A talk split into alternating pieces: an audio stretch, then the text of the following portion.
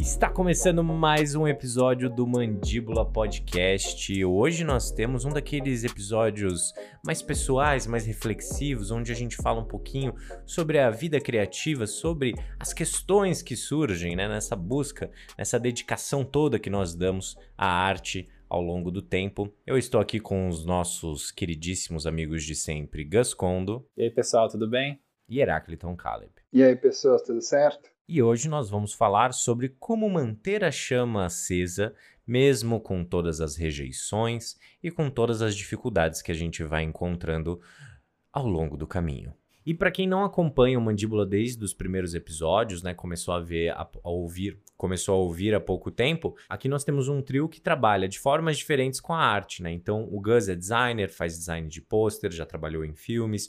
O Herácliton, ele é roteirista, dramaturgo, né? também faz um trabalho muito legal é, nas redes sociais, assim como o Gus. E eu também sou roteirista, diretor, e o Herácliton também é diretor. É muita coisa, tá, gente? Então, às vezes a gente fica confuso. E eu posto também vídeos, né? Eu faço mini documentários sobre cinema há quatro anos no YouTube e também tem meus trabalhos nas outras redes. Além, eu e o Herácliton, a gente se conheceu como atores.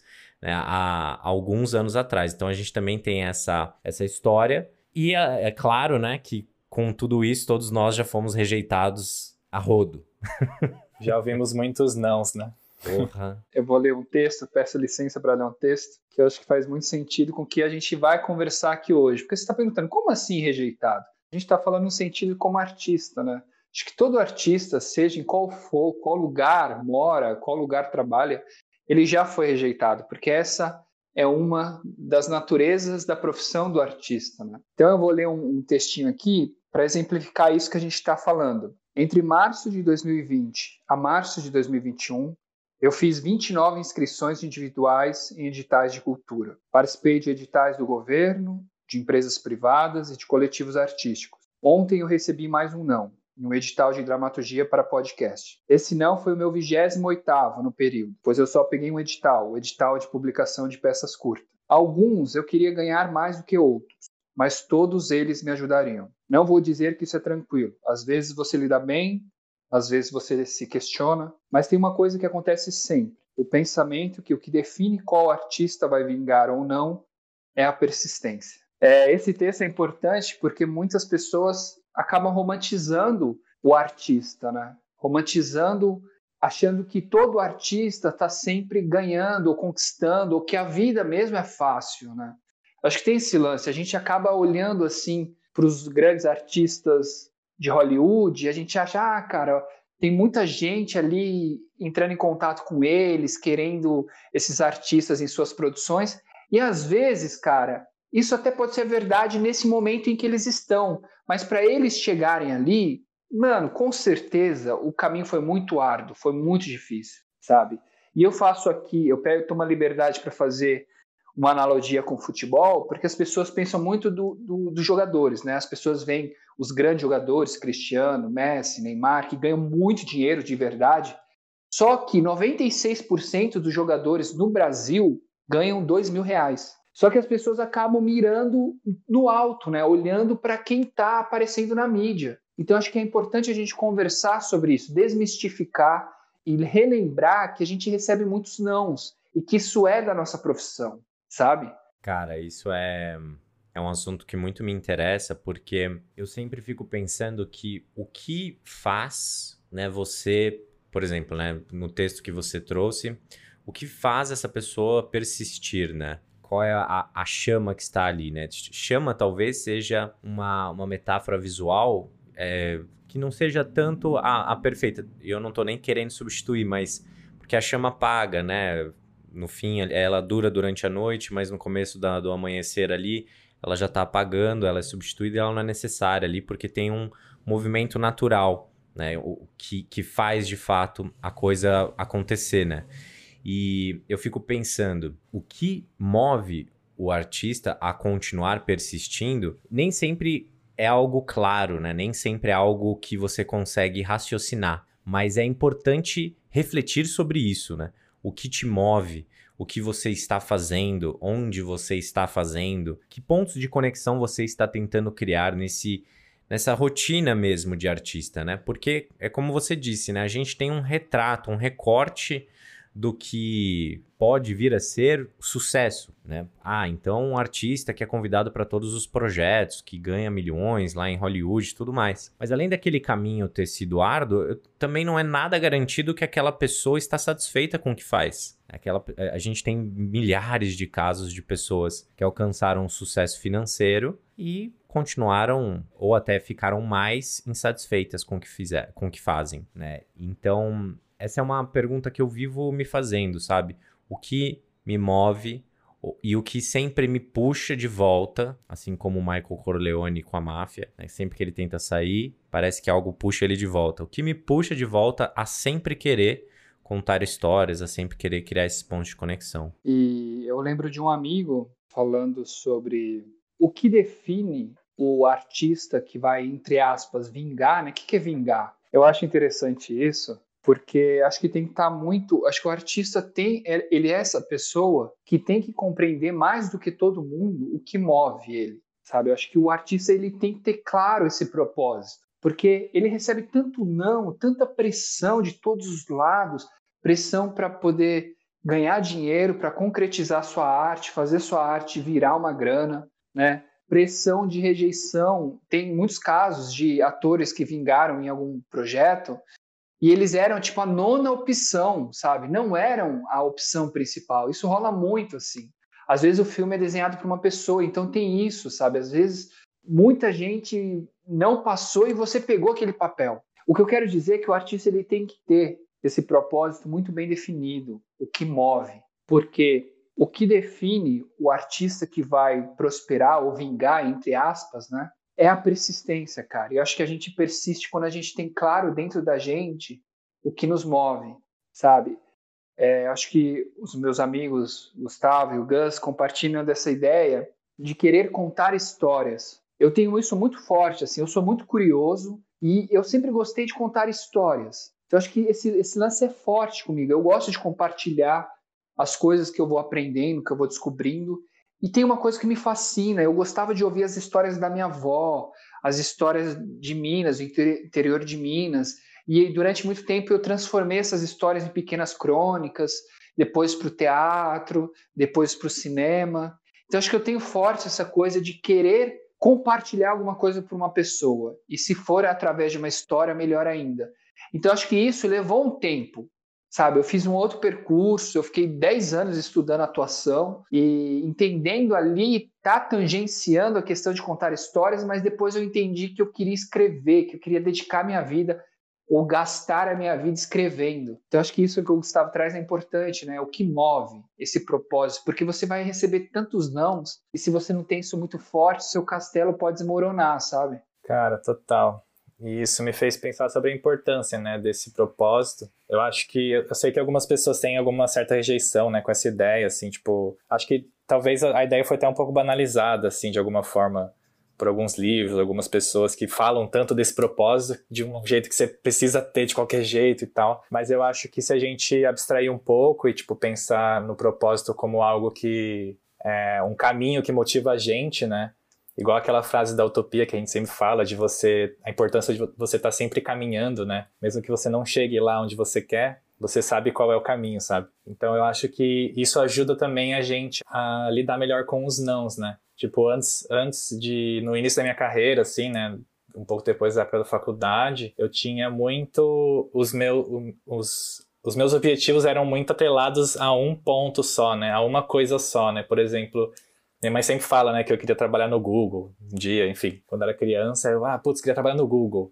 E aí, tá, e eu não consigo, não consigo entrar no Google. E aí, tipo, putz, acabou, tipo, minha, minha vida, sabe? Porra, e agora? Então, eu acho importante a gente desatrelar um pouco, né, esses pontos muito específicos e pensar num caminho geral, né? Tipo, porque aí fica mais fácil, por exemplo, se o Heráclito falou, né, esse lance de você, que eu me identifico muito, né, essa vontade de contar histórias, de escrever, acho que para mim é a mesma coisa, só que graficamente, né, visualmente, né, é em relação ao meu trabalho como designer. Tipo, eu, quero contar histórias, eu quero me comunicar com as pessoas visualmente. Então, pô, se eu receber um não de uma empresa famosa ou de, de alguma outra pessoa, isso não importa, porque eu ainda, eu ainda posso me, me comunicar, sabe? Tipo, o caminho ainda tá rolando. Eu posso só, tipo, o não vai ser só um, um ah, beleza, eu não vou por esse, por esse lado, vou para aquele ali. Mas a direção é sempre a mesma, sabe? Então isso é importante ter em mente. Sim, cara, eu, eu gosto muito disso, assim, de você não fechar ao ponto de, de virar algo que te sufoque, né? Porque nós somos seres com uma imaginação muito poderosa, né? Então, quando você define ali um sonho, se imagina vivenciando alguma coisa, você corre o risco, ao se prender àquela visão e a, talvez até aquela sensação, de se frustrar muito, né? Porque nós somos seres em meio a muito, muito movimento. Né? O movimento natural, o movimento das outras pessoas à nossa volta. Então, além de você estar querendo se expressar artisticamente, o mundo está girando. e como é que você lida né, com, essa, com essa relação né, de estar presente e, e, e de entender que nem tudo está ao seu alcance? Eu acho que uma das grandes soluções, pelo menos na minha vida, foi justamente esse caminho de não filtrar tanto o meu sonho. Né? Talvez filtrar bastante e entender, porque isso é uma coisa assim que a gente está falando aqui, mas eu acho que é algo que a gente tem que investigar a vida toda, né? Pô, o que me move aqui? O que, que me direciona para essas direções todas, né? Fazendo uma leitura dos meus 27 anos, quando eu olho, eu percebo, putz, o que sempre me moveu foi o desejo de contar histórias, independente da mídia. E a arte que mais me toca é o cinema. Mas eu acho que isso é para a vida toda, né? Essa análise, autoanálise praticamente, né? Do que você quer. Mas eu acho que o, o melhor que você pode fazer por você mesmo é não filtrar o objetivo ou, digamos assim, as conquistas que você quer ter. Né? Ah, eu só vou me sentir artista a partir de determinado ponto da carreira. Né? Muitos, por exemplo, quem, quem quer. é, por exemplo, para quem faz filmes, eu só vou me considerar um, um, um, cineasta a partir do momento em que eu ganhar um prêmio. É, a pessoa que pensa assim esqueceu do, do quão difícil é fazer um filme. Né? É muito difícil você fazer um filme já. Então, é, a partir do momento que você senta e começa a escrever o seu roteiro, você já, já está ali, sabe? Você já está fazendo e a chance de você conseguir fazer um filme é maior do que o da pessoa que não escreve. E, por exemplo, para romancistas, né? Pô, só quando eu tiver meu livro publicado. A pessoa pode ter escrito o livro, mas ela já botou essa meta de que só quando for publicado por uma grande editora ela vai se sentir. É, ou de um, de um grande designer, né? Ah, só quando entrar no Google. Enfim, como ator eu pensava, né? Só quando eu tiver em algum filme é, mais especificamente em Hollywood, né? E isso, cara, é, uma, é um grande perigo, né? Eu acho que é difícil e existe muita rejeição na, em qualquer carreira, mas na artística a, a, a, quantidade de vezes que você sofre e passa por rejeições é maior. Só que talvez a maior rejeição que você tenha que se atentar é aquela que você mesmo cria. Da, daquela barreira, daquela miragem que você mesmo criou com esse seu poder de imaginação, sabe? E sobre isso, eu tenho um lance também que quando eu comecei a atuar, eu queria fazer cinema em Hollywood. Confesso, eu tinha 18 anos, eu comecei a atuar numa companhia de teatro amadora e eu queria ser o melhor. Queria fazer cinema fora do Brasil, queria fazer cinema em Hollywood. Com o tempo, eu comecei a perceber que aquilo era muito distante, cara. Com o tempo, as conversas, a maturidade foi chegando, e aí alguns anos se passaram e eu falei: não, beleza, eu vou tentar ser um grande ator no Brasil. Aí, com o tempo, o tempo foi passando, eu comecei a ver que também era muito difícil você é, juntar, sei lá, você fazer os três bons filmes em seguida, né? Você engatilhar os três bons filmes em seguida. Comecei a, a prestar atenção, comecei a recalibrar o meu olhar para aquilo que eu estava querendo. E aí eu falei assim, não, beleza, eu vou tentar ser um grande ator, ter uma grande carreira no teatro paulistano.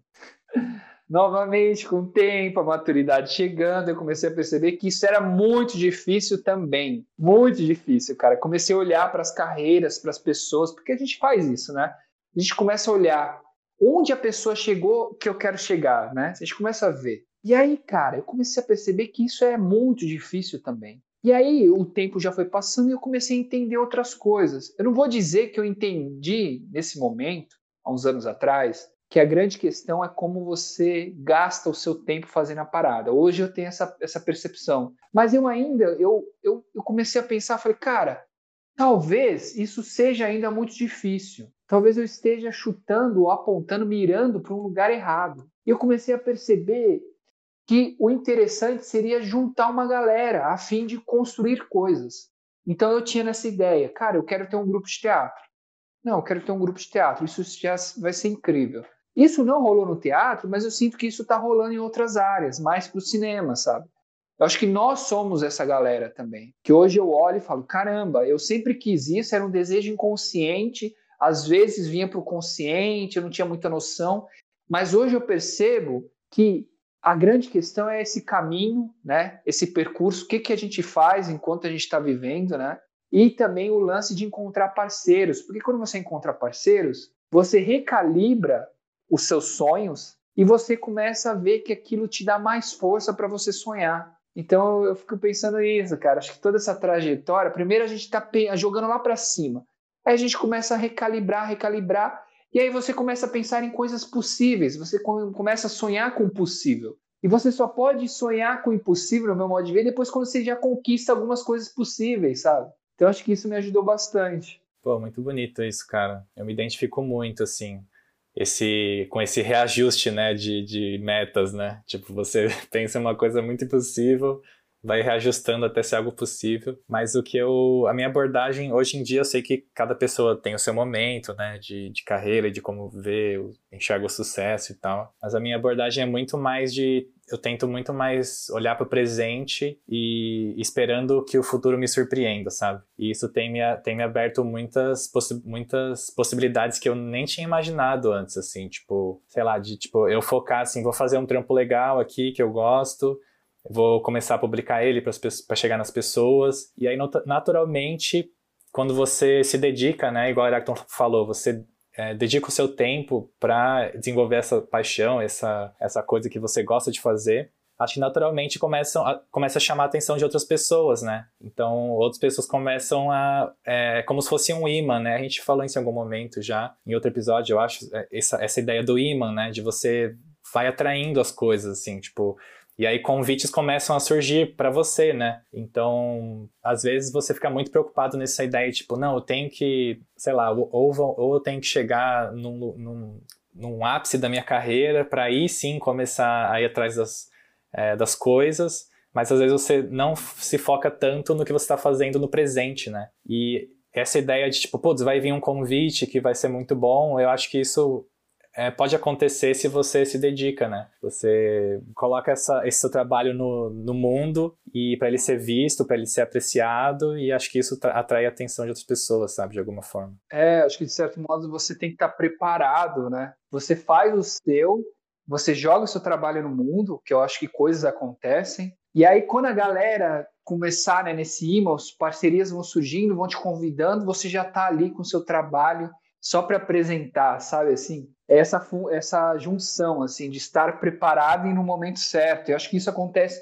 com frequência quando a pessoa já trilha esse caminho, né, de se preparar. Sabe, só para complementar, sabe uma coisa interessante dessa disso é que vai chegar em um momento em que você vai ser a pessoa que vai precisar dizer não, sabe? Porque às vezes vai, vai vir algum convite que talvez você não se interesse, né? Ou você não, não veja, não, não faz sentido para você naquele momento, então você talvez seja essa pessoa que vai dizer não para outra pessoa. Então é importante também ver o não não como uma coisa ruim, né? Eu acho que você dizer não é muito bom na real. Acho que o ruim é você ignorar a pessoa, né? Ou deixar ela no vácuo. E isso realmente pode causar ansiedade, você pode ficar mal, né? Quando você é ignorado por outra pessoa. Então, sempre que eu recebo algum convite que eu não posso aceitar, por exemplo, eu tento me posicionar, né? Para a pessoa entender que talvez esse não é o momento, ou sei lá. Cara, tem uma frase aqui que tem tudo a ver com isso, né? Que é do Joseph Campbell, que eu já devo ter lido em algum episódio. Que é a seguinte: devemos estar dispostos a nos livrar da vida que planejamos para ter a vida que nos espera. Porra. Eu acho, eu acho essa frase muito certeira, sabe? E tem sido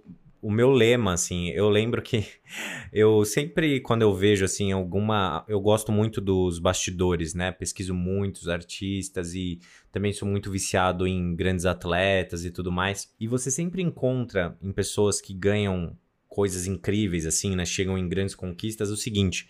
Pô, eu nunca imaginei que seria possível fazer isso. Eu sempre fico assim, como assim você nunca imaginou? Tá ligado? eu sempre fico assim, mas eu passo boa parte do meu. Eu passava, né? Boa parte do meu tempo imaginando como é que essa pessoa nunca imaginou isso e conseguiu isso? E aí eu percebi que enquanto eu ficava imaginando, aquela pessoa estava trabalhando. E essa é uma bela diferença entre as coisas, sabe? Eu tenho aprendido muita coisa nos últimos meses, assim, coisas que eu quero compartilhar mais para frente, mas uma delas, a principal delas é que você vai sempre ter a opção de como você vai lidar com as situações. Você não tem a opção de decidir o que, que vai aparecer para você. Você pode ficar imaginando que você vai ganhar um Oscar. Cara, se você não fizer nada para isso acontecer, você não vai ganhar. E se você fizer tudo para isso acontecer, a chance de não acontecer é 99% ainda. Mas a chance aumenta do que de quem não tá fazendo nada. Mas é pouco, claro, porque envolve muita coisa. E não só os fazer um filme, né? Que as pessoas. A, a, pessoa. O sonho nosso é muito louco isso, né? No começo. A gente não quer só fazer um filme, a gente quer ganhar o um Oscar. Tipo assim, fazer um filme já é brutal de difícil, né? Porque custa muito e tudo mais. E, enfim. Mas uma coisa assim que eu tenho aprendido muito é como você lida com as situações, como você encara as situações, como você significa cada resultado que, e coisas que acontecem na sua vida. Então, é, tanto pelos papos que a gente tem aqui no Mandíbula, é, nas conversas que a gente vai tendo com, com as pessoas, eu também sinto que esse grupo de pessoas. É, eu me conectei, reconectei com Heráclito no ano passado. E a gente tem uma vibe muito parecida de olhar o, o, o ofício, né? E de, e de, de seriedade de fazer as coisas. E a gente fica, pô, a gente precisa conhecer mais pessoas assim. Aí a gente conheceu o Gus, que também tem. E aí a gente conheceu outras pessoas e a gente se reconectou com outras pessoas que também tem. E isso é muito louco, porque é aquela é essa sensação de imã. Mas eu acho que o principal de tudo é a gente não ficou fazendo reunião pensando, pô, como vai ser, quem pode aparecer. A gente fez reuniões de trabalho, vamos trabalhar, vamos escrever. A gente produziu muitas coisas. E aí agora esse ano eu tô produzindo as minhas coisas, o Heracleton também, a gente vai produzir coisas juntos também, mas a, a, é quase que uma evolução, né? E aí a gente conversa sobre projetos e vamos, todos nós, né? E, e isso é muito legal. Então, é aquela coisa assim, o que mudou para mim foi não se imagine fazendo, faça. Então, eu sou diretor e roteirista. Isso é muito claro para mim. Então, eu tenho duas opções. Ou eu fico pensando como os meus filmes vão ser e como seria legal fazer filmes. Eu não sou, né? Eu, eu, é, uma das, é uma das formas que eu quero comunicar histórias, mas eu tenho duas opções. Ou eu fico nisso, ou eu começo a fazer as coisas. Então, eu comecei a partir muito mais para a ação, para fazer as coisas, para desenvolver os meus próprios métodos de trabalho, sabe? Isso tem sido muito valioso para mim, porque mais importante do que ser percebido como diretor é você se sentir como. Ser, ser percebido como artista deve ser muito bacana, mas você se sentir artista é mais importante, porque como você se sente é o dia a dia. Como você é percebido, aí é um resultado do, do tempo, né? Você não é percebido o tempo inteiro. É, as pessoas estão pensando na vida delas também, né? Elas não vão lá, como eu vejo o Gus. Não é assim, né? O tempo inteiro. Você em alguns momentos vai ser percebido. Mas então o, o, o, o viver a, a, vida da arte, como diz o David Lynch, né? É o que tem sido mais importante para mim. E é algo que eu posso controlar. Total. Cara, só queria contar uma história rapidinho sobre o que você falou sobre é, você não esperar né, algumas conquistas, né? Porque eu lembrei de um, de um post que o Ethan Hawke fez no Instagram recentemente, que ele postou a notícia, né, de que o, o Dia de Treinamento, o filme dele com o Denzel Washington, ficou em primeiro lugar na Netflix mundial, né? E aí ele comentou embaixo, assim, tipo, ele falou, caramba, faz 20 anos que a gente fez esse filme, e quem diria que ele seria o primeiro filme da Netflix, né? Eu com certeza não imaginaria isso. E aí ele colocou três pontos, mas boa parte é porque na época eu nem sabia que era Netflix. então, eu achei muito engraçado essa, esse final do texto, porque é meio que tipo, putz, eu não imaginaria isso. É porque, cara, na época, tipo, nem existia isso. Então, tipo, às vezes quando você coloca as coisas no mundo, o mundo vai te dar de volta de um jeito que você nem espera. Não tem como você planejar ou metrificar essas coisas, sabe? É onde a gente passa, muitas vezes, a gente erra. Eu falo por mim, pelo menos. Eu passei muito tempo nessa parte do processo, sabe? Imaginando, Imaginando o que o, o resultado, mundo... né? Isso, exatamente, exatamente. E é mudar essa lógica... A, o a repercussão, né, seria. É, o que o mundo te traria. O mundo te traria. O que o mundo vai te trazer. Vai te devolver, é. né? Verdade. Sim. E aí é o pior lugar, né? Porque eu, eu tenho essa sensação de que se você fica imaginando, não acontece, tá ligado? é verdade. Eu queria perguntar para vocês como lidar com a rejeição. Eu acho que eu fico pensando nessa pergunta assim. Tá, ok, sabemos que todo artista será muito rejeitado, mas como que a gente lida com isso? Para além de ter um propósito claro. Porque, por exemplo, eu tenho uma estratégia, eu mando o projeto para vários editais. E uma das estratégias que eu tenho é tipo assim, eu mando o projeto e eu esqueço a data. Em alguns projetos, claro. Tem alguns outros que eu comecei a fazer isso, assim, esquecer a data que vai sair o resultado. Nem sempre eu consigo, mas eu tento fazer isso porque se eu receber o um e-mail que eu passei, lindo. Se eu não receber, sabe? Ok, vamos, vamos seguir. Então, como eu mando com muita antecedência, eu tento, cara, tiro lá. Antigamente eu anotava tudo, era tudo organizado. Eu comecei, cara, não, não sei que data vai sair. Se eu passar, eu vou ficar sabendo. E é isso. Porque você libera um pouco essa essa pressão, né? Essa Talvez. pressão, assim, essa pressão, essa essa projeção, cara, eu quero pegar isso, ficar pensando todo dia. Então, acho que é, é, lidar isso como se fosse, cara, cotidiano, né? Mandei aqui no edital, não passei. Claro que chega um momento que você vai pensar, puta, mano, foram 29. Eu, eu para escrever esse texto, eu sentei e escrevi, né? Eu contei. 29. Caraca, velho, 29.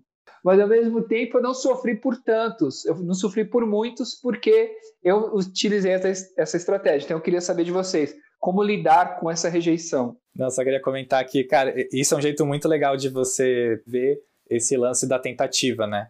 Tipo, você fazer igual Heráclito, você vê a tentativa como se fosse um, um, possível presente que o seu eu futuro vai receber. Mas se não receber também, tudo bem, né? Tipo, mas faz ali, tenta, manda a inscrição. Eu já fiz isso também com, com inscrições de, de premiação de design e tal, recebi vários nãos.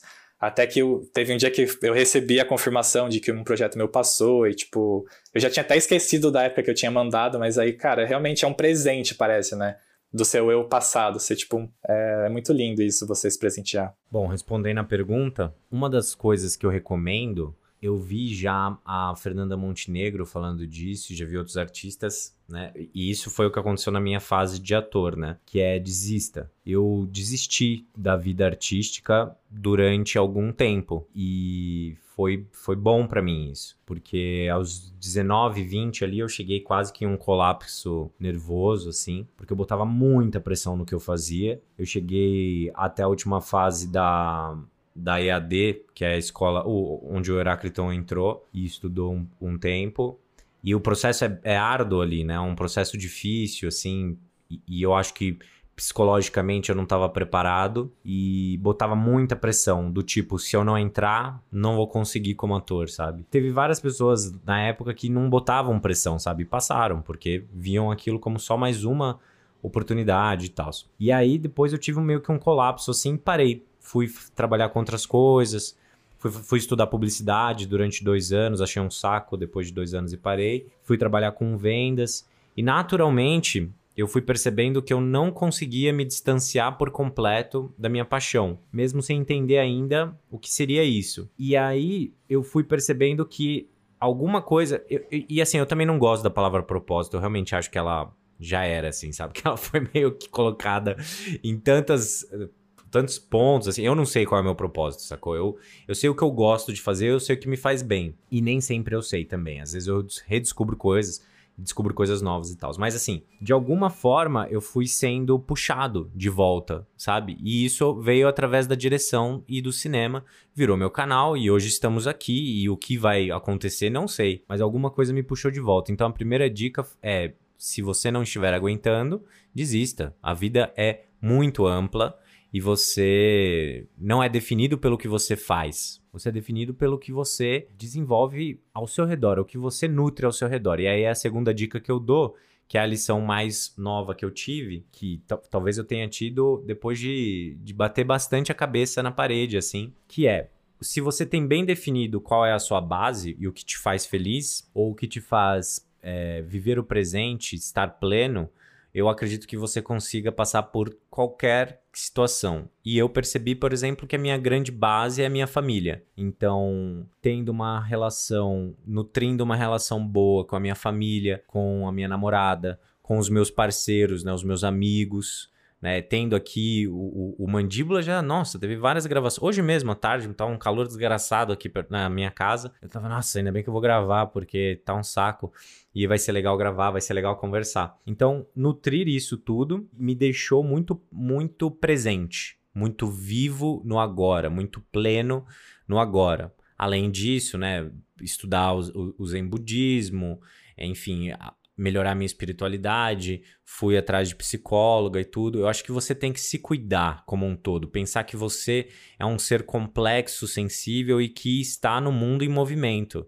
As coisas vão acontecer, então você precisa entender e tentar nutrir aquilo que te faz bem. Então, eu me reconectei à vida criativa, à vida artística, e hoje eu me sinto mais preparado para para rejeição, justamente por estar tá com a base muito, muito forte assim, sabe? Pode crer. Cara, no meu caso, tipo, acho que eu vou aproveitar, já estamos todo mundo no momento terapia aqui, né? Terapia em grupo, mas... Esse episódio é meio terapêutico. É meio terapêutico, né? É verdade. É, mas já aproveitando, tipo, o que eu queria falar é que, tipo, apesar de muitas vezes o meu discurso parecer que eu já tenho as coisas bem resolvidas, já tenho as respostas e os caminhos e tudo mais, cara, eu acho que até mesmo hoje, assim, eu não sei lidar muito bem, na verdade, sabe? Tipo, claro que eu sei lidar muito melhor, né, do que antes. Eu não fico mais quando tem alguma rejeição de algo que eu realmente queria que fosse aceito, assim, ou de algum, algum alguma conquista que eu quisesse muito ter feito, é, eu sinto ainda um pouco assim, tipo, isso fica me remoendo um pouco, sabe?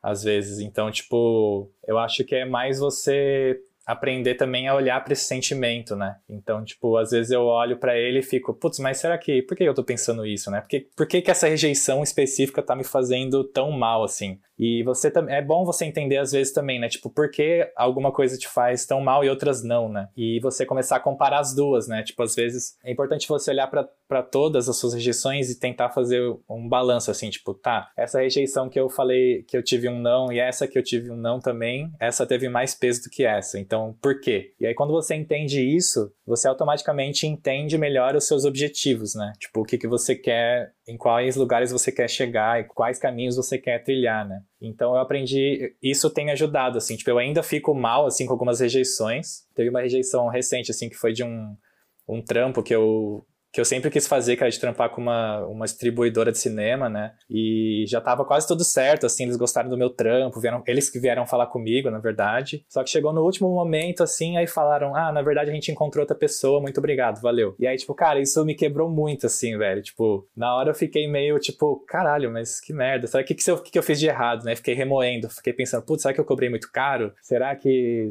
na verdade, eles não gostaram tanto de mim, não sei o quê? E aí, tipo, eu esqueci um pouco disso e hoje em dia eu fiquei pensando, pensando, tá, isso ainda tá um pouco na minha cabeça, então quer dizer que é algo que eu me importo. Eu ainda quero ter essa experiência de trampar com uma distribuidora, mas talvez não foi esse momento, entendeu? Tipo, é, não quer dizer que, tipo, essa, esse não vai, tipo, acabar todas as minhas oportunidades de um dia trampar com uma distribuidora. Na verdade, eles só me deixam mais perto, né? Tipo, de, de realmente chegar e trampar com, com alguém, assim. É a mesma coisa com prêmios, assim, tipo, especialmente em design, a gente tem muito, desde a faculdade, assim, a gente tem muito essa pressão mesmo, tipo, de, putz, quero que um dia o meu, o meu, o meu projeto vire, né, ganhe algum, alguma medalhinha para a gente colocar no portfólio, é, ganhe algum prêmio e tal. E tem gente que, tipo, isso é uma coisa muito forte, por exemplo, na, na publicidade, né? Tem projetos que são feitos para ganhar prêmio, assim como no design. E aí eu comecei a abrir um pouco de mão disso. Eu, eu sempre mandava, tipo, para ganhar, mandava, me inscrevia em projetos, aí sempre não conseguia, mas até que chegou um dia que eu consegui, sabe? Tipo, foi justamente de um projeto que eu não estava preocupado em ganhar o prêmio. Foi um projeto que eu fiz, tipo,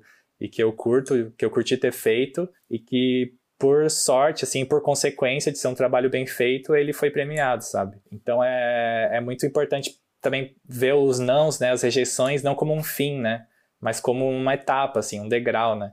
Porque, especialmente prêmios, cara, prêmios tem todo ano, sabe? Tipo, você recebeu não nesse ano, porra, tenta ano que vem, manda o seu filme de novo para outro festival, ou para o mesmo festival, tipo são prêmios recorrentes, são é, chances é, recorrentes, né? Todo ano tem, sabe? E vá fazer outras coisas, né? Vá, vá fazer outros filmes, É, vá fazer não outros fique projetos. só nisso, não é fique verdade. preso ao Não prêmio, Fique preso né? a isso, é. Você precisa ter esse lance de tipo, meu, eu, eu vou e vou fazer e tal. E tem muita coisa que a gente fala aqui no Mandíbula que eu acredito que nós estamos não só compartilhando e incentivando as pessoas, mas também falando isso pra nós mesmos, né? Eu acho que isso é sempre importante, cara. Tipo, eu, grande parte das dicas que eu dou, eu tenho que fazer também, sabe? Tipo, e, e eu, eu falo, nossa, que legal que eu falei isso, porque agora eu também tenho um compromisso de fazer, e são coisas que eu tô me questionando que tô trazendo, né? E eu adorei isso que você falou, né, Gus? Que a gente não está é, com tudo Resolvido, né? certinho, tudo Exato. resolvido. Pelo contrário, eu acho que a gente já abraçou que é um caos mesmo. a gente pensou, Exato. bom, vamos fazer um episódio sobre isso, vamos falar sobre isso. E eu acho que a gente vai descobrindo as coisas, né? Se a gente fosse fazer um episódio real, tipo, sobre nossas dores, nossos problemas, ia ser meio chato, né? Então a gente tenta equilibrar com um pouco de algumas, é, alguns conselhos, algumas dicas de que a gente foi aprendendo, né? Senão ia ser uma terapia em grupo mesmo, né? Tipo, a gente só fala, no, Sim. fala nos problemas. E tem o lance também que qual que é o outro lado da rejeição? Quer dizer, assim, uma pessoa rejeita a outra. Uma fica talvez com uma dor e qual que é o outro lado? No sentido assim, o que levou essa pessoa a rejeitar? Porque pode ser tão subjetivo, ela pode ter tantos outros motivos. Que eu quero trazer aqui, por exemplo, às vezes não é por conta do seu trabalho que você foi rejeitado. Acho que isso é, é importante pensar. Sabe, às vezes, sei lá, o, o fez um cartaz incrível e o cartaz dele foi rejeitado. Às vezes não é por conta do trabalho, não- às vezes não, é- não há nada que ele possa fazer que vá colocá-lo nesse trabalho. Então acho que tem esse lance, assim, acho que isso também ajuda a gente pensar. Por exemplo, recentemente eu fiz uma oficina de dramaturgia e eu escrevi uma cena que para mim estava incrível, cara. E eu super, a gente fez a leitura, e eu estava super ansioso para a leitura da minha cena, porque eu achei que eu tinha, tava, tinha feito uma, uma cena muito boa. E aí, no dia que a gente leu a cena, os dois é, professores não curtiram muito a minha cena. E aquilo pegou em um lugar, e eu fiquei pensando, eu falei, tá, e a forma como eles falaram, pareceu que era uma questão de estilo também. Né? De repente, não era muito o estilo deles, e há N estilos por aí. Né? Acho que tem esse lance também. Eu não quero dizer também que você é super incrível, que todo mundo é, sabe, mas eu digo que às vezes é uma questão de estilo. Às vezes o cartaz não entrou, ou às vezes a sua cena não foi selecionada por conta do estilo, sabe? E eu Total. quero trazer aqui também uma informação que é o Harry Potter, ele foi rejeitado 12 vezes. Caramba. O, o filme? O manuscrito do Harry Potter foi rejeitado 12 vezes. A Carrie a Estranha, do Stephen King, foi rejeitada 30 vezes. Tem um outro livro que eu tô até para ler esse livro, que é O Zen e a Arte da Manutenção de Motocicletas. Ele entrou para o Guinness Book como o livro mais rejeitado da história, 120 vezes. E o livro vendeu 4 milhões de exemplares quando saiu. Então, acho que tem esse lance também de entender que o não ou a rejeição não é uma verdade absoluta, sabe? É claro que também vamos tomar cuidado para como colocar isso, né? Para senão a gente se acha demais. Não, realmente. Mas eu tenho esses dois lados. A, a gente não pode levar como uma verdade absoluta. Também a gente não pode levar como não foi nada, né? Talvez é, é olhar assim, cara, como que eu posso melhorar para outra vez? É talvez usar isso como trampolim, olhar para a cena mesmo e falar, cara, no, na cena de dramaturgia que eu dei o exemplo, eu comecei a olhar para ela. Eu falei, cara, como que eu posso melhorar? E aí eu comecei a pensar, eu vou reescrever essa cena, vou, vou criar uma peça a partir dessa cena. Então acho que tem isso, é não levar esse não como uma verdade absoluta, sabe? E tem um lance interessante nisso, nesse exemplo que você trouxe, né, das obras que foram rejeitadas e depois foram grandes sucessos, que eu vejo bastante pessoas, né, trazendo esses exemplos e falando, tá vendo, não desista nunca e tal, não sei o quê. E tem um ponto que é, um, para mim, o crucial, assim, dessa, dessa história toda, desses lances, assim, que é, a história foi escrita. A história não era uma ideia, né, ela, ela já era uma obra em si. Ela estava sendo rejeitada na publicação. E aí o artista teve tanta convicção na sua criação que continuou mandando para editoras diferentes, fazendo acontecer. Vambora, vamos tentar fazer o negócio, vambora, vambora. Então, essa convicção, ela é muito interessante, né? E eu acho que ela até encaixa com o que a gente falou no começo, que eu acho que você precisa, não é uma questão de propósito, mas entender por que você está fazendo o que você está fazendo. Se você está fazendo para conseguir uma oportunidade em algum grande lugar e tal, não sei o que, sei lá, você quer ganhar um prêmio, gente, de repente o mundo muda e o prêmio já não tem mais relevância ou ele nem existe mais próprio exemplo que o Gus trouxe, a Netflix nem era uma coisa, né? E hoje o filme é o mais visto na Netflix. Quem não gostaria de ter isso hoje, né? Seria um sinônimo de um contrato vitalício podendo fazer filme na Netflix e ganhando bem, podendo contar histórias, né? O público da Netflix é tipo absurdo, né? Se for pensar. Então é, é, é realmente um, um, número a se comemorar, né? Uma, uma conquista Sim, mesmo. claro. E o lance é, na minha concepção, o que ficou muito claro para mim são algumas coisas, né? Mas a primeira é, precisa saber por que, que você quer contar histórias, seja ela da forma que for. Por que, que você quer contar histórias? Porque às vezes você só admira as histórias, né? Então foi o meu caso. Eu pensei lá como ator, bom, cara, não é para mim essa vida artística, vai se fuder, eu não vou ficar me matando aqui e chegar lá na frente, olhar e falar não tenho dinheiro para comprar um café, para tomar um café, tá ligado? Falei, não, não quero. Só que aí, cara, o mundo mudou, entendeu? Tipo, daquela época pra cá, tem milhares e milhares de atores que estão conseguindo fazer acontecer pelas redes sociais, pelo YouTube. Eu mesmo faço parte dessa turma, né? Tô lá no YouTube, sacou? As portas que se abriram foram graças a esse trabalho. E é isso, sabe? As coisas estão sempre em movimento. Mas, nessa época que eu larguei, eu não sabia se eu queria ser contador de histórias mais. Talvez eu fosse apenas um admirador. Fui percebendo, né, pela minha bússola interna, digamos assim, né? Pelo coração instinto, que não, eu que queria contar histórias. E aí você vai amadurecendo isso, assim, você vai percebendo que não importa, muitas, tem muitas limitações que a gente coloca para nós mesmos. Então, pô, será que eu tô, sou muito novo para começar? Será que eu tô muito velho para começar? Ai, será que eu devo? O que vão pensar de mim? Né? Essas limitações todas. Eu acho que as principais rejeições elas vêm de dentro de nós. Né? Elas não existe assim um, um pior crítico pelo menos na minha experiência, do que o que vive dentro da minha cabeça, sabe? E eu fui domando esse crítico, fui domando esse, esse, essas rejeições e eu aprendi a trabalhar com medo mesmo, sabe? Tipo, ai, será que eu faço isso? Bom, vamos descobrir depois, vamos fazer, porque o arrependimento é muito mais doloroso do que a rejeição em si. Né? E aí, com esse exemplo que o Herácliton traz, né? Pô, um livro que foi rejeitado 13 vezes, outro que foi 30, outro que foi cento e poucas. Essa rejeição ela é muito menos dolorosa do que o arrependimento de não ter realizado aquilo que você queria se propor, aquilo que estava fervendo dentro de você e que você deixou esfriar. Né? Então, isso é muito doido, né, cara? Mas para mim isso tem sido muito claro, sabe? Tipo, tire as ideias da sua cabeça. Uma, o próprio mandíbula, sabe? Tipo, pô, foi, foi num, o Gus cruzou a, a, a minha vida assim rapidinho. Tipo, foi pelo projeto que vai sair o quadrinho, que é um projeto que tá demorando porque é desenho, é, é, um quadrinho, né? Então, assim, ele tem o tempo dele, a artista tá fazendo, que é minha irmã. E se a gente não tiver. Eu tava até pensando nisso hoje, pô, se a gente não tivesse criado o podcast, talvez a nossa relação com o Gus não tivesse sido de tanta proximidade como a gente tem hoje, né? Tipo, podia ter sido uma relação que esfriasse. O Gus podia hoje olhar e falar, pô, galera, faz mó tempão esse negócio aí, eu tô com outras paradas e tal.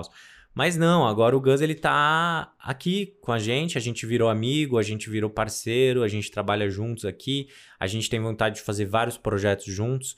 Então também tem esse lance, né, de pô, teve lá o, putz, a gente trocou algumas ideias, né, pelo WhatsApp com o Gus, eu, Gus e Herácliton. É, a gente trocou algumas ideias, eu, Gus e Herácliton, uma reunião, já sentimos uma vibe legal ali e por, mesmo nunca tendo conversado muito a fundo, pensei, bom, ô Heráclito, vamos fazer um, um, podcast, pensei em chamar o Gus. Ele, pô, fechou, chamamos o Gus, ele ah, fechou, sabe uma coisa aqui. que eu acho, eu sinto que ajudou? Foi o lance de eu ter, né, eu ter divulgado meus trabalhos no, na internet, aí vocês conheceram o Cinelayer, meus cartazes, e aí isso também ajudou vocês a verem que, tipo, é, eu tinha esse, esse match, né, com vocês, tipo, de, de afinidade, né, de trampo e de, de pensamento também. Cara, eu acho que a coisa que me fez, assim, me apaixonar pelo seu trabalho foi a capa do quadrinho, né, tipo... Ah, sim. Como você se apresentou, eu sabia que você era profissional, sabe? Tipo, não, o Gus é muito profissional e tal. Só que tem uma galera que é boa e que é um porre de trampar junto, né? Tipo, não, não, é uma garantia, assim. Então, tipo, sim, a sua apresentação foi foda, tal, mega profissa, com experiências absurdas já, legal pra caramba. Só que a parada que eu olhei e falei assim, cara, eu e o Gus, a gente, a gente vai trampar muito bem juntos, foi a capa. Porque foi um processo criativo muito gostoso, o de fazer Foi, a a capa gente viu do umas quadrinho. referências. As né? referências são incríveis. E eu- uma coisa que eu fiquei fissurado foi: caralho, o Gus tem boas referências e ele consegue construir aquilo, aquilo que eles propõem, né? Porque isso é muito bom. Eu fiquei pensando, você lembra daquele vídeo, Gus, do Stan Lee? Quando ele fala que teve a ideia do Homem-Aranha? Ah, do Homem-Aranha. Nossa, muito bom esse vídeo. Que ele fala algo como: não deixe nenhum idiota te convencer que a sua ideia não vale a pena, né? Algo assim. Você lembra dessa história? Seria legal contar essa história. Putz, eu lembro mais ou menos, assim, que faz tempo que eu vi, né? Mas é, mas resumindo, tipo, ele tinha um editor, se eu não me engano, né? Que ele ficava toda hora tentando derrubar essa ideia do Homem-Aranha, né? Do Stan Lee, que era tipo um herói que era uma aranha. E aí o cara falou, mas isso não vai. As pessoas não gostam de aranha, as pessoas têm medo de aranha, as pessoas matam as aranhas, tipo. E aí sempre que ele contava essa ideia, o cara tentava derrubar, né? E aí, pô, depois o Stan Lee não desistiu, mesmo o cara tentando derrubar essa ideia dele, apresentou pra, pra não lembro quem, pra alguém que conseguiu alavancar o projeto. E, cara, e aí virou simplesmente um dos, um dos heróis mais populares do mundo, né? Pô, que surgiu de uma ideia meio que, se for pensar, uma ideia meio louca mesmo, né? Tipo, pô, é um homem que é um inseto também, né? Sim, de um bicho que é meio. um bicho, um bicho meio bicho nojento, meio, né? Meio, tipo, meio aterrorizador, assim. é, E aí ele fala isso, né? Que eu acho que é interessante, talvez, pra gente fechar,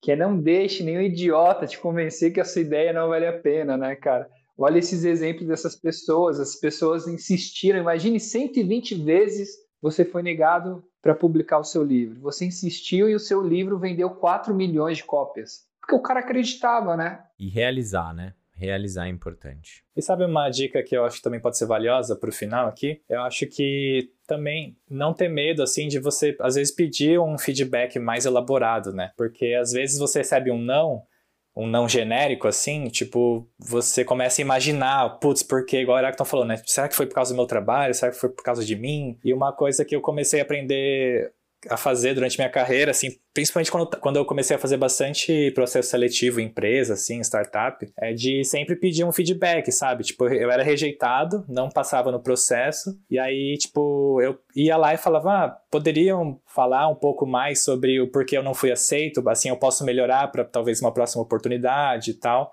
E, cara, as, e as pessoas, elas. é, parece que isso faz elas. é, elas são incrivelmente abertas em relação a isso. Tipo, as pessoas, todo mundo que eu mandava isso, eu pedia um feedback, eles mandavam um feedback sincero, tipo, falando assim. Ah, tá, pô, legal que você perguntou isso. A gente achou que você talvez não manjava muito nessa parte de, de dados e tudo mais. E, sabe, eles marcavam um ponto que foi o motivo da sua rejeição. E isso é muito valioso, porque aí você não fica pensando, pô, eu sou uma pessoa horrível, meu trabalho é uma merda. Você sabe qual ponto melhorar, sabe? Então não tenham medo de perguntar para as pessoas também. Uhum, perfeito, perfeito. E desenvolva um olhar crítico também, né? Tenha referências boas e tudo mais, porque você precisa saber também quando você fez um bom trabalho, quando não. Enfim, isso pode ser inclusive um próximo episódio, né? Como, como desenvolver um olhar crítico, tanto para os filmes histórias que você acompanha, como para o seu próprio trabalho. Porque é uma construção, né, galera? Isso é muito legal. Eu aprendi muito aqui hoje. Mas é isso, galera. O papo foi muito bom. Acho que a gente aprendeu muita coisa. Aliás, antes da gente encerrar, como você lida, Herácliton? Responda a sua própria pergunta. Primeira estratégia é a que eu falei, né? De mandar a parada e esquecer. A segunda é começar a olhar também para outros artistas e perceber que isso é comum, né? Que não é porque eu fui rejeitado que o meu trabalho é ruim, sabe? E também, acho que três coisas. E a terceira coisa é pensar que talvez essa rejeição não, não tenha relação comigo, sabe? Você está num edital lá, só uma peça vai ganhar. De repente, não tem nada que você possa fazer, você fez a sua peça perfeita. Só que aquela equipe, aquela curadoria curtiu mais outra. Então, acho que esse pensamento também, entender que as coisas são complexas, de que há estilos e gostos de estilos, né? Acho que isso é importante. É claro, também tem que tomar um cuidado para também não se achar o poderoso que ninguém pode rejeitar, mas é entender que são pessoas do outro lado, que têm gostos também, gostos às vezes diferentes. Então acho que isso é importante. Isso rola muito em um edital, né? Tipo, ah, por que a minha peça não foi selecionada? Porque às vezes tem uma quantidade e às vezes caiu para o júri uma peça que eles gostam mais, sabe? Eu fico imaginando isso até nesses prêmios grandes, né? Pega Cannes. Ah, de repente nesse ano esse filme foi lá, só que tinha tantos outros filmes incríveis que, cara, muito difícil ele passar. Então, às vezes, não é culpa dele, não tem nada que ele possa fazer. Então, acho que são essas três coisas, né? essas três estratégias que me ajudam a lidar com a rejeição. Boa, galera. Eu espero que vocês tenham gostado desse episódio do Mandíbula Podcast. A gente se encontra no próximo episódio. Não esqueçam de seguir a gente lá no Instagram em mandíbulapod, onde a gente propõe para vocês uma experiência visual do nosso trabalho no Mandíbula. E a gente se encontra no próximo. Um beijo!